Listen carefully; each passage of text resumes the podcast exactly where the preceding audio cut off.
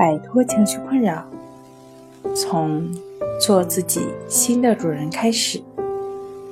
大家好，欢迎来到重塑心灵，我是主播心理咨询师刘星。今天要分享的作品是：为什么我的强迫症状和别人不一样？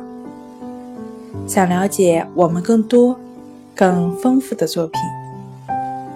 可以关注我们的微信公众账号“重塑心灵心理康复中心”。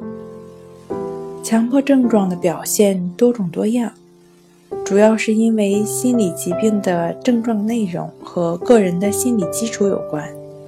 就像很难找到两片完全相同的树叶一样，世界上也很难找到心理路程完全一样的病友，即使双胞胎也非常难。